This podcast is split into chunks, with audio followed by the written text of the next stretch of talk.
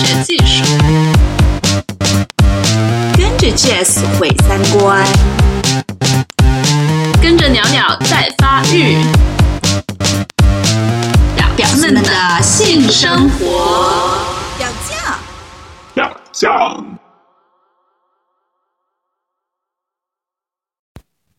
Hello，大家好，这里是表酱。我们这一期又要讲 SM 了。呃，当然，鸟鸟自己本身是一个 SM 的小白，所以基本上我们这一期呢，呃，邀请到的这一位 SM 女王，我们会针对她是怎么样调教的，来多说一些故事，让大家去了解。呃，先让嘉宾跟我们自我介绍一下。是。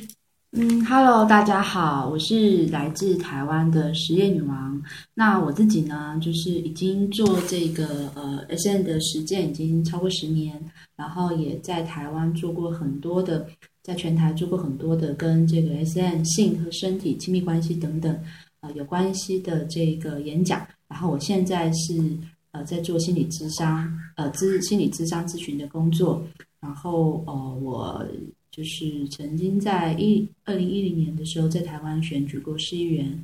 然后也曾经在北京待过一年，对，就是有做了一些有趣的事情。这样，那我现在是，那我同时是一个就是台湾的一个 BDSN 的组织叫皮神乐帮的发言人，呃，很高兴认识大家。很长的自我介绍，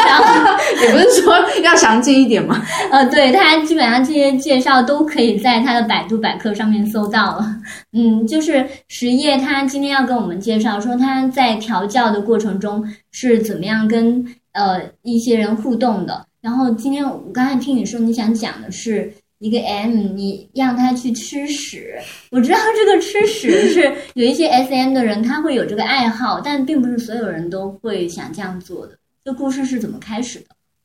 呃，其实是这样，那个男生其实是个业务，所以他很油条。然后他，嗯，但是我就觉得，反正玩玩聊聊没关系这样子。然后，但他后来就有点让我，而且他主要是他太。们限制太多，他又不让人家碰他的菊花，然后我是一个菊花爱好者，然后他又不不怎么说，就就说什么阳具什么的，就是表现的很排斥，跟很大男人那个样子，然后我就觉得，嗯，好哦，就觉得猥送不舒服，然后我就故意就是捉弄他，就是我说如果你。你如果要跟我继续聊下去，那你你要去做一些事情，是我觉得你做了，我就觉得好啊，那可以继续聊，就是有点想要挑战一点点他的意思，这样。其实我也没有太想强迫他，我就觉得如果你你没有想，你没有办法能够有任何的松动，你还如果还是一个大男人的样子，我就觉得没好玩，没什么好玩的。然后我就让他出了一个作业，是要去一个男女同厕的餐厅，就是比较小的餐厅，男生女生的厕所或是同间。然后我要让我让他就是等一个，我觉得他说我说是你的菜的女生出来之后，你进去那个厕所里面，然后找他用过那张卫生纸，然后一边闻，然后一边打手枪这样子。然后后来他就很开心的去做了这件事情，回来之后就特别特别兴奋的跟我报告说：“女王女王，这实在是太棒了，什么什么什么。”然后就问我要下一个任务这样子，然后。我就给他细致布置了一些任务吧，就主要是慢慢的循序渐进这样。但一两次之后，我就有点没有耐心。然后，但是他的热情，他的兴趣非常非常热情。因他后来就是每经常自己去做这些事情，我也没告诉他说要做什么。然后他自己做完这些事情，就会来跟我汇报。所以他慢慢的开始就是呃，就是呃，从遇到从呃，就是闻女生上小号的卫生纸打手枪，到后来他会闻男生上。女生上扁扁的卫生纸，然后打手枪，然后慢慢的就是，嗯，有一天他告诉我他的进度是，他把那个卫生纸吃下去了，然后我我觉得，嗯，好，就是因为那时候我对，就是我其实对那个就是粪便什么没有特别的兴趣，对，所以那时候我就觉得我自己都有点接受不能，然后我就觉得，哦，真的。就是很好这样子，然后没想到他他居然就是好像被我鼓舞了一样，他就继续又做了一段他的旅行。但是那时候他已经大概有点知道我对他有点没兴趣了，但我想他可能也不是那么在意，他就自己去跟自己玩了去了。然后然后到很后来很后来过了很久一段时间，他给我丢讯息告告诉我他的现现现况这样，然后他说他趁他女朋友去出差的时候，有一天晚上他他买了根假阳具。他以前是不喜欢什么假洋具，他不可能接受他菊花有任何东西进去。然后，然后他说他买了一根假阳具，然后他就洗澡沐浴，然后坐下来，然后那根假阳具用那根假阳具，嗯，就是嗯擦他自己的菊花，然后然后擦完之后呢，就可能觉得爽了吧，然后就把那个沾了那个粪便的那个假阳具给拿下来，然后就开始。膜拜他，然后舔食他，舔食自己的粪便。然后到这边的时候，我就有一种觉得，嗯，真是，因为其实我这件事情他会去到这边，我自己是不可能想象的。嗯，我觉得就他其实是一个，我后来回头看，我觉得他其实是一个特别，老实说是特别压抑的男生，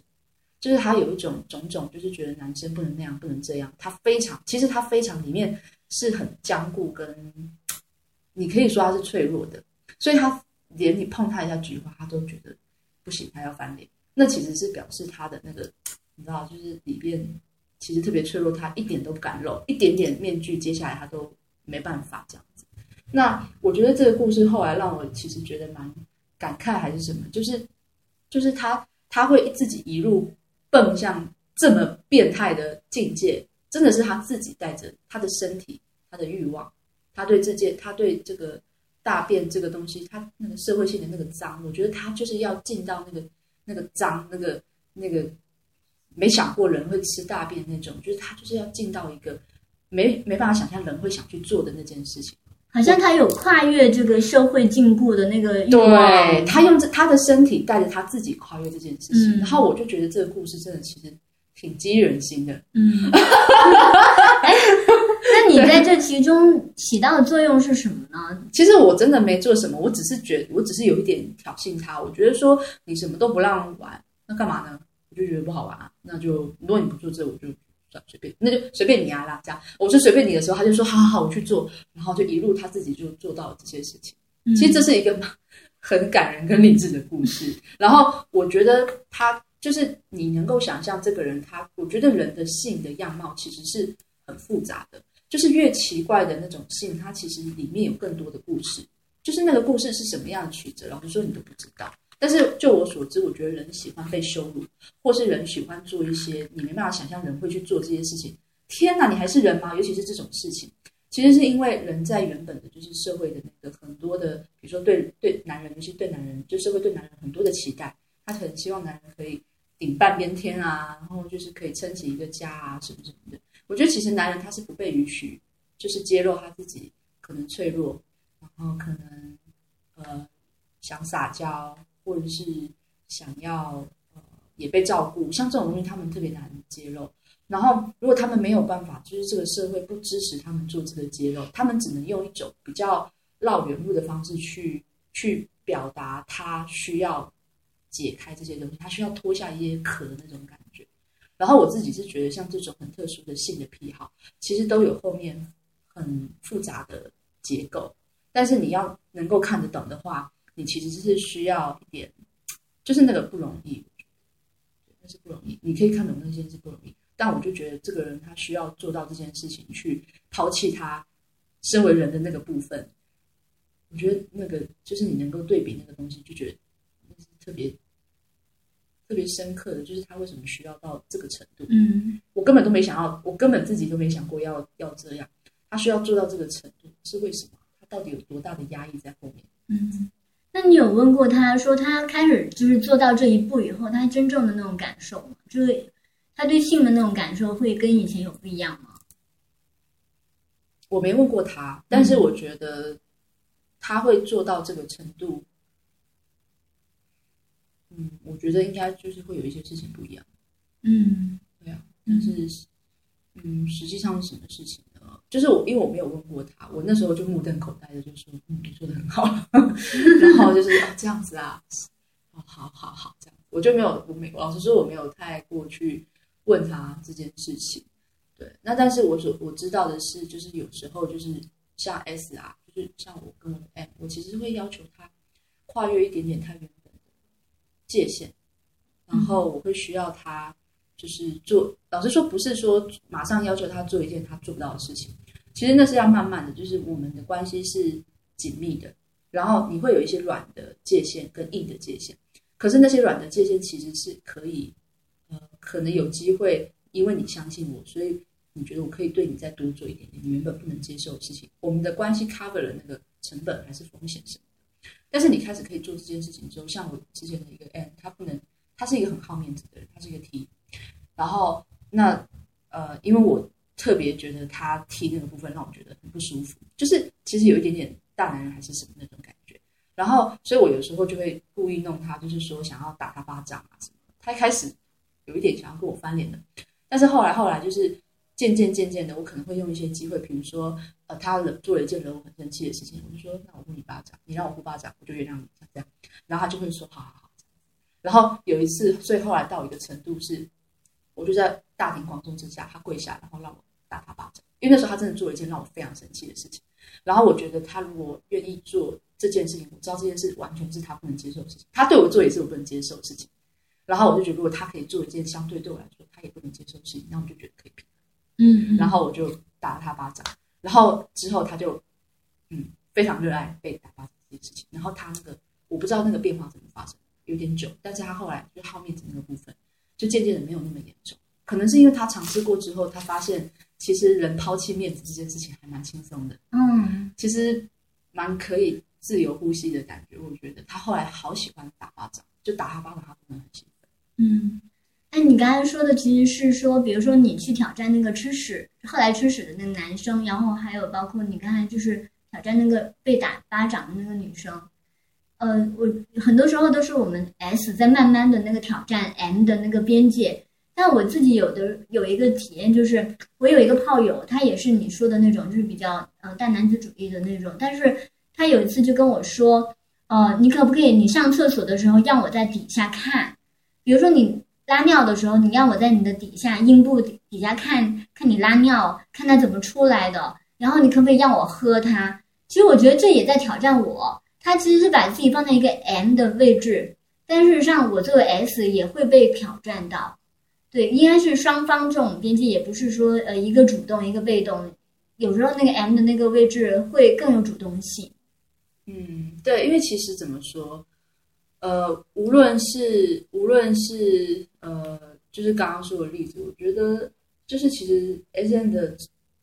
就是动作或是关系的操控权，其实是在 N 手上。就是我们其实如果做了他不喜欢的事情，我们其实都是会讨论的。因为如果说你都你都嗯，就跟 S N 的关系跟你维持一般的就是交男女朋友的关系其实是一样的，那关系其实是需要被照顾，需要沟通。那如果说一直都对方都觉得我都没没有顾虑到他的感觉，那他其实不会想跟我继续这个关系，甚至在关就是在我们在玩的时候，他也是可以直接就离开。嗯，对，那那其实就是显示说他没有离开，他继续留在这关系或什么，就表示说这关系里面有他要的东西，他觉得是舒服的，或者是说他觉得他要，然后他也觉得可以维持，可以沟通或什么。其实无论是什么样的关系，包括爱情的关系，他都需要沟通。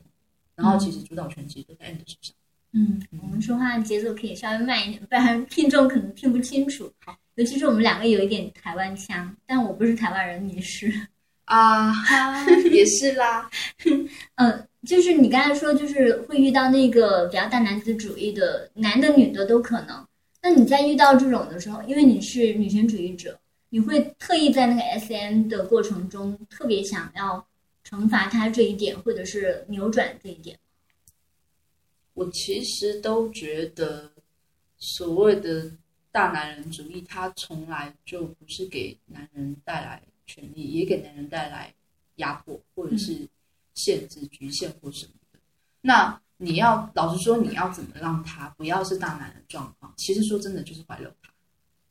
怀柔他，怀柔。呃，具体说怎么做？就就比如说，嗯，我觉得就是。老实说，我后来都觉得男生男生其实都蛮，嗯，其实是很僵硬，他们其实是没有办法有弹性的。但其实那个其实这表示他们日常生活很不舒服。那但是就是在跟我的关系里面，我其实会慢慢的、慢慢的去，呃，这其实这个其实是要讲到 S N 他为什么可以有快感，嗯，就是为什么我呼他巴掌他会有快感。其实那个东西是这样子的，他。他嗯，嗯，怎么说？那个快感是来自于，其实是在那个瞬间，他可以不是原本的那个他，嗯他离开了原本他身为人，他可能其实身为人，其实做人蛮累，就是你看你不想去工作，你还得去工作，你可能要养家啊什么什么，就是人家都说做狗就是累得像条狗，没有，其实狗特别轻松，他们整天睡觉，猫也是，那就是，嗯，就是我的感觉是，为什么呼巴掌它会有快感，是因为因为在一般社会的人际之间的那个呃默契上面，呼你巴掌是一个怎么说？不把，就是其实是把你人格降格的意思。嗯但是人其实平常的时候，在日常生活中，他其实一直会需要被整个社会鼓励，说你要去一个进步，去一个被认可，成绩好，然后好还要更好，赚钱赚还要更多，学位高，硕士还要比硕士高，还要去博士，还要博士后，或者是什么，就是你生意做得好，一间公司你还得有两个人，像这样，就是其实整个社会它其实是一个很病态的、很变态的，就不断的鼓励人去做这件事情。但我觉得，其实要认同一个这样子进步的社会，本身是有压迫的，是很累的。你其实是要付出许多的代价。那所以就是在那个历程里面，如果说我其实让你说在那个瞬间，然后你是可以离开那个状态，我觉得你自己身就是你在那个状态里面的时候，你的身体很多感觉其实是被压抑的，你其实是麻木的。比如说，你不会在工作上觉得可以穿比基尼，嗯是因为你的身体已经习惯这件事情。你如果在不对的地方穿了不对的衣服，你其实自己会很不舒服，会自己攻击。还有另外一个例子是，你想想看，你睡在你的床上，你从来不掉下床，是为什么？你连睡梦中都记着，你的身体都记住床的位置，嗯。所以你就知道说那个东西它的那个就是整个社会对性的想法、对性的感觉、对身体的感觉，或是一些规范，比如说你应该变好，应该怎么样，那个东西其实到后来它是细细密密的，它会照在你的身上。它不是说真的就没存在，它是你想想看，你连在比基在公比基尼只能在在某些地方穿，如果你在不对的地方穿比基尼，你都会不舒服，就表示其实在无时无刻在各个地方，你的身体的各个部位都记住了非常多这个社会的规范。但我觉得呼巴掌的瞬间是是在做一件事，他他把你降格的同时，是你可以不用承担这些东西，你可以好像脱了一个壳，把它放在旁边，然后你暂时去的一个地方，然后你暂时瞬间你不要这些呃压抑或者是这些规范的时候，会发生什么事情？嗯你的身体会被还原，所以那个性欲很自然就会跑出来。嗯我觉得那个我自己觉得那个过程是这样子，所以他那个呼巴掌会让他感觉到说很疗愈，嗯 跟松一口气，跟放松，他可以只是承受，可以做一个不够好的人，嗯可以只是这样就好。嗯，可以不做一个大男子主义的人。嗯对啊，哎，我觉得这个理解还对，蛮有趣的。就是我们会觉得大男子主义的人就是很，就是要把自己伪装的很有权利，或者是怎么样，很 power。然后呃，但是你的理解就是说啊，其实这个东西也让他很压抑啊，他也不舒服啊。那、我觉得这个理解还蛮有意思。应该是说你强压他，就变成是说，如果你如果说女男男女性要用强大的方式去压迫嗯你去压过那个男性，如果那是竞争的关系，嗯那它的结果就是因为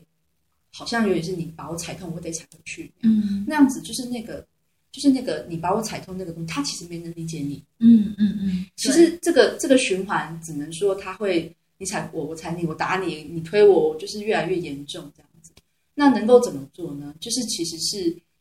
如果说我们真的要多做一点事情，所以我们有比较多的条件，多一点点条件，可以做一些事情，那就是那就是用这个用别的角度去看他为什么必须得这样。嗯难道他真的就特别爽，然后没有没有不好的地方？但其实这个社会上男 N 是最多的，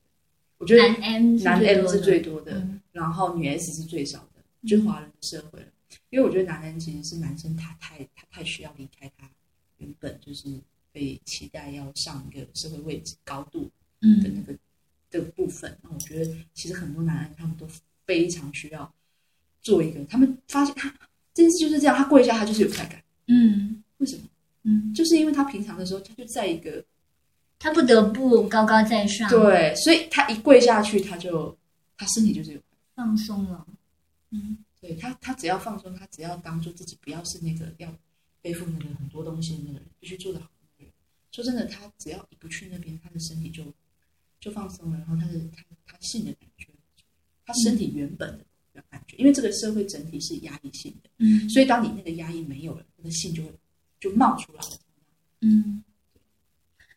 你你你刚才说他跪下就会有快感，就让我想到就是祷告啊什么，就你知道那个天主教里面就是要跪下来祷告啊什么。然后我有一个朋友他就说，呃，你知道为什么我们祷告的时候要跪下来，然后要双手放在前面交叉吗？他意思就是说，就是表示你不跑了。就你你在那一瞬间你不跑了，你在那时候你就很放松，你就专心的就跪下来，就是你放下了其他的东西。嗯，嗯就是你就是原本人们就是长的在日常生活中自己是人这件事情，这是非常非常非常大的。嗯但是我相信，在那个时刻，其实你是需要让自己是渺小，嗯你要感觉自己，因为其实你感觉自己渺小，你才会觉得，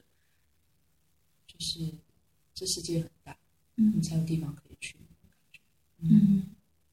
嗯，那你在这个 S M 的调教中，你会觉得这种你跟他们的那种交流，会影响到他们具体现实生活中的那些性格或者是什么表现吗？我觉得是会的，因为虽然说就是他是在玩时间，可是我自己觉得我玩时间跟我做心理智商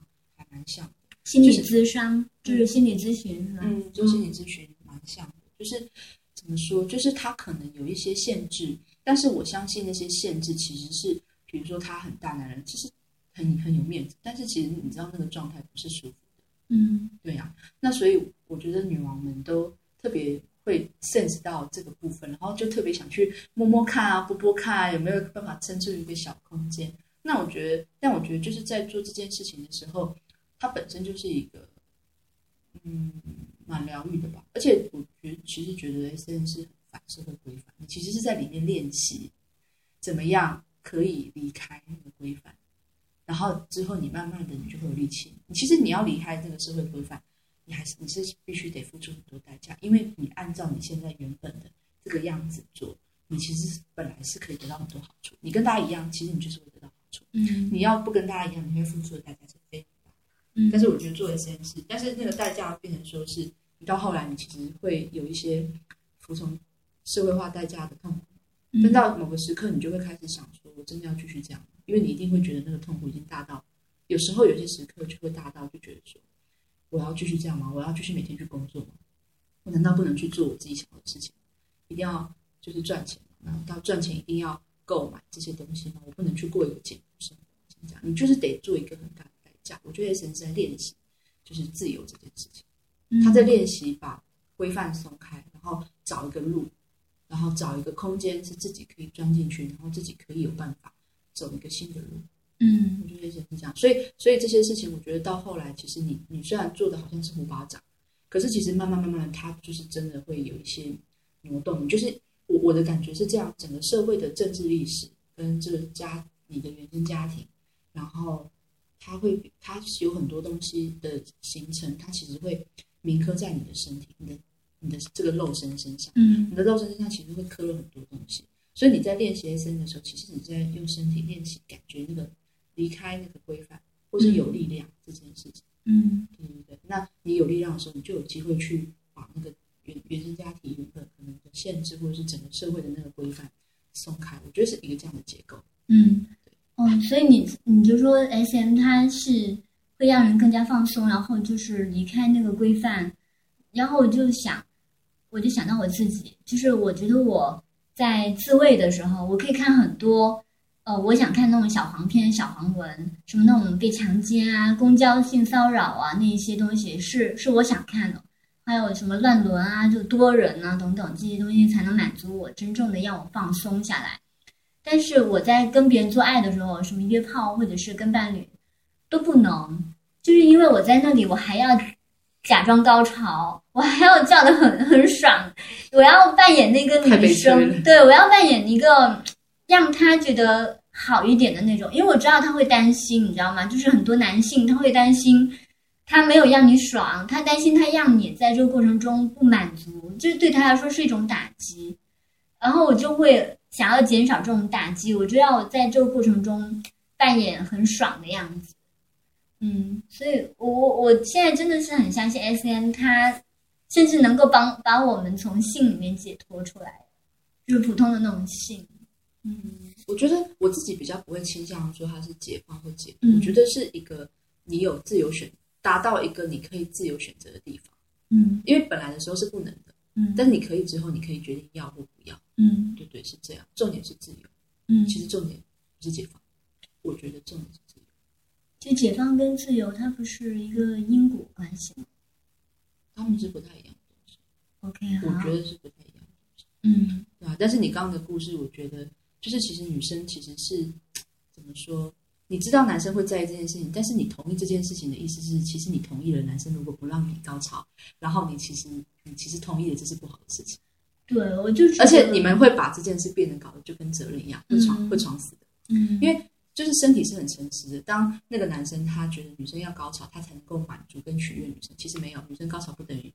女生就满足跟被取悦，不是嗯你不是这样的。可是男生会觉得说，好像男生就这样，他觉得他负了什么责任，他就觉得关系近了。嗯对，可是当你一直这样想的时候，那你那个本来那个身体的互动交融是非常亲密跟流动的东西，它就会变得都是责任，嗯那就会死床。女生也是，如果你没有办法拒绝，也没办法主动说我的性的我的动力在哪里，或是我要做什么，不做什么东西，嗯那其实就变成说你其实是碍于关系，那其实也是在把就是你们的性变成是一个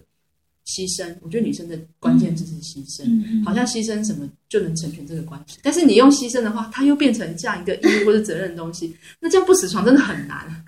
对。对啊，嗯，你这样说话，我就会发现，哦，原来我在性里面并不是很主动的。不主动的意思是说，我并没有觉得我真正要的是什么。我做爱的时候，到底真正想要的是什么？就比如说，他如果轻轻的抚摸我，或者是给我爱抚，或者是吻我的后背啊，吻我的脖子，我已我就已经觉得天大的满足了。我并不是说一定要那个插入或者是高潮，那不是我追求的。但我就是在这过程中，如如果没有非常的觉得说我是很主动的在做这件事的话，而是被动的去迎合他的话，其实就会被他的那个目的带着走。嗯，对啊，是啊，嗯是。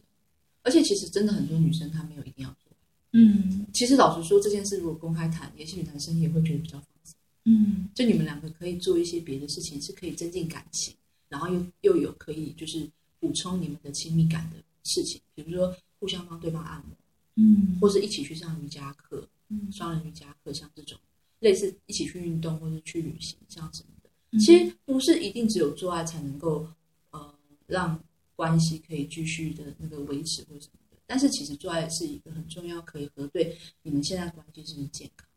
嗯是不是对。嗯，好，谢谢学业来我们这里做客。然后，嗯，其实实业现在应该已经急着要去吃烤羊腿了。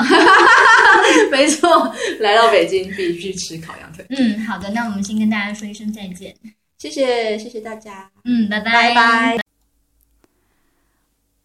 大家可以在荔枝 FM 收听我们的新节目。